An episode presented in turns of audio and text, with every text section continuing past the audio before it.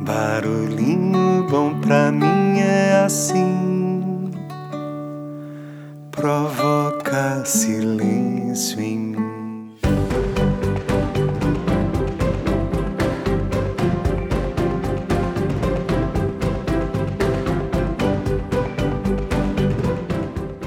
Barulhinho Bom de hoje é o oitavo de uma série de barulhinhos especiais em que compartilhamos um compilado de estudos científicos sobre a felicidade no trabalho, extraído e adaptado do livro Os Mitos da Felicidade, escrito pela professora e PhD em Psicologia da Universidade da Califórnia, Sônia Liubormisky.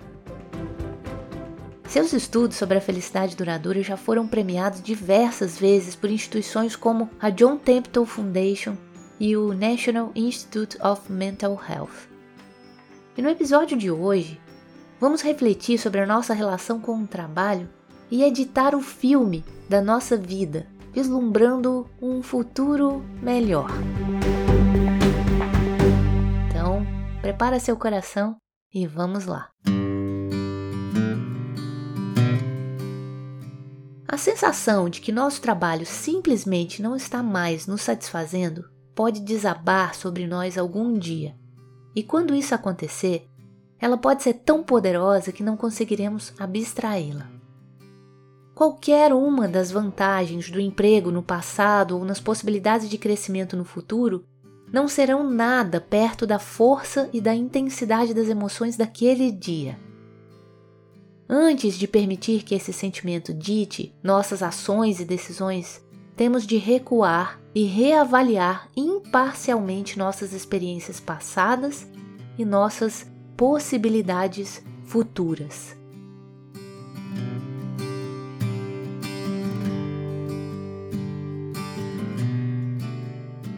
O seu passado.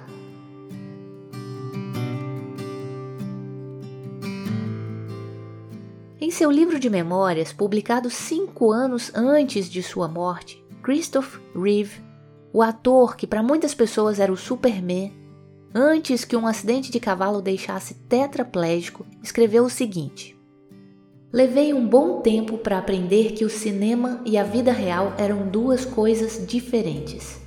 Isso continua a ser útil para mim até hoje, quando lembro que as histórias da minha vida, minhas interpretações dos acontecimentos, são como os rolos de um filme e que posso trocar esses rolos.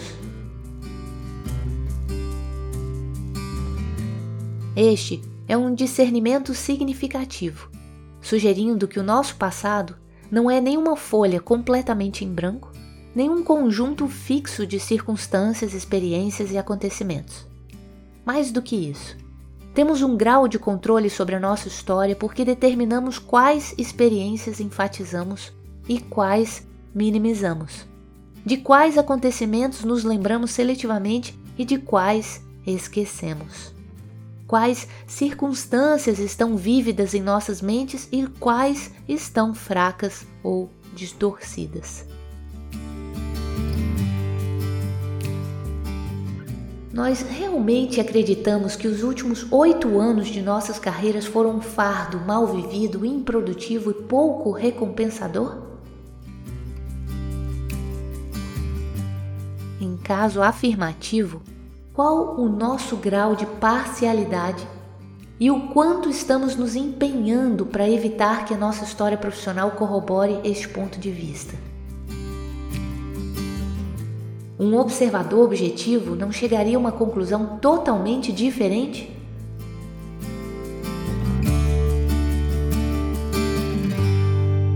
Para escolher o melhor curso de ação para si mesmo, estas questões e suas implicações devem ser consideradas com toda a honestidade. Registrar por escrito as evidências das visões pessimista e otimista de nossas experiências profissionais pode ajudar a iluminar os fatos e a esclarecer nossa perspectiva.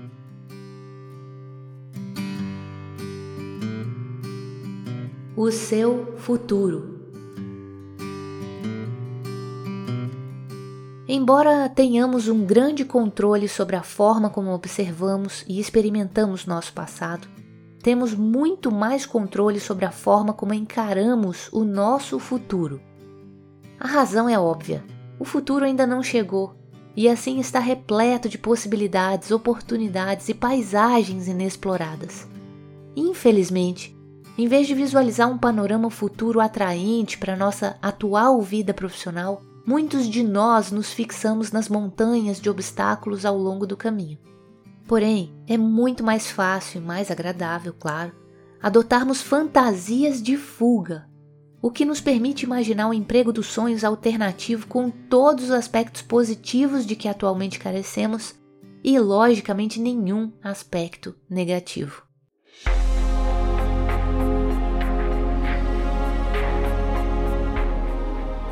Antes de nos obrigar a procurar aquele emprego dos sonhos, considero fundamental reexaminar nossos prognósticos sobre o que pode acontecer com nosso emprego atual. Por exemplo, da mesma forma que os terapeutas cognitivos ensinam seus pacientes deprimidos a combater seus pensamentos negativos, minha chefe quer se vingar de mim. Encontrando evidências que os invalidem, na semana passada ela elogiou o meu trabalho diante de todo o departamento. Podemos aprender a repensar e a contestar nossos prognósticos pessimistas. Como mencionei anteriormente, não proponho que devamos nos persuadir a acreditar que tudo será para sempre cor-de-rosa. Pensar positivamente sobre o futuro pode significar simplesmente dizer para nós mesmos: esse projeto vai ser difícil, mas vou encará-lo. Ou minhas últimas tarefas têm sido fastidiosas, mas se a história servir como exemplo, um grande desafio surgirá em breve. O resultado é que nós nos treinamos para interpretar os períodos de estresse ou monotonia em nosso trabalho como efêmeros e restritos, e não como intermináveis e com implicações de longo alcance. Essa nova perspectiva esclarecerá o quanto nosso emprego atual é verdadeiramente desprezível ou razoável.